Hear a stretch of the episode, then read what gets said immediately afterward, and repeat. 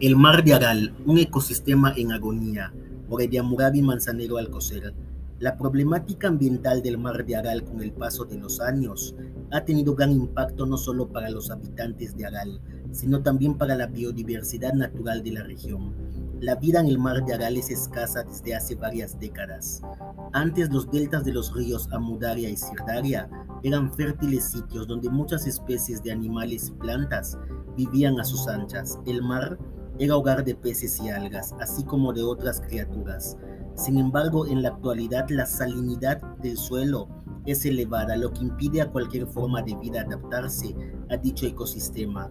Lo que antes era un ecosistema rico en biodiversidad, en la actualidad es un extenso y árido desierto. La baja eficiencia del riego, la falta de mantenimiento de los canales y los deficientes sistemas de drenaje han ocasionado graves inundaciones y exceso de salinidad en los suelos, que llegaron a afectar al 40% de las tierras irrigadas.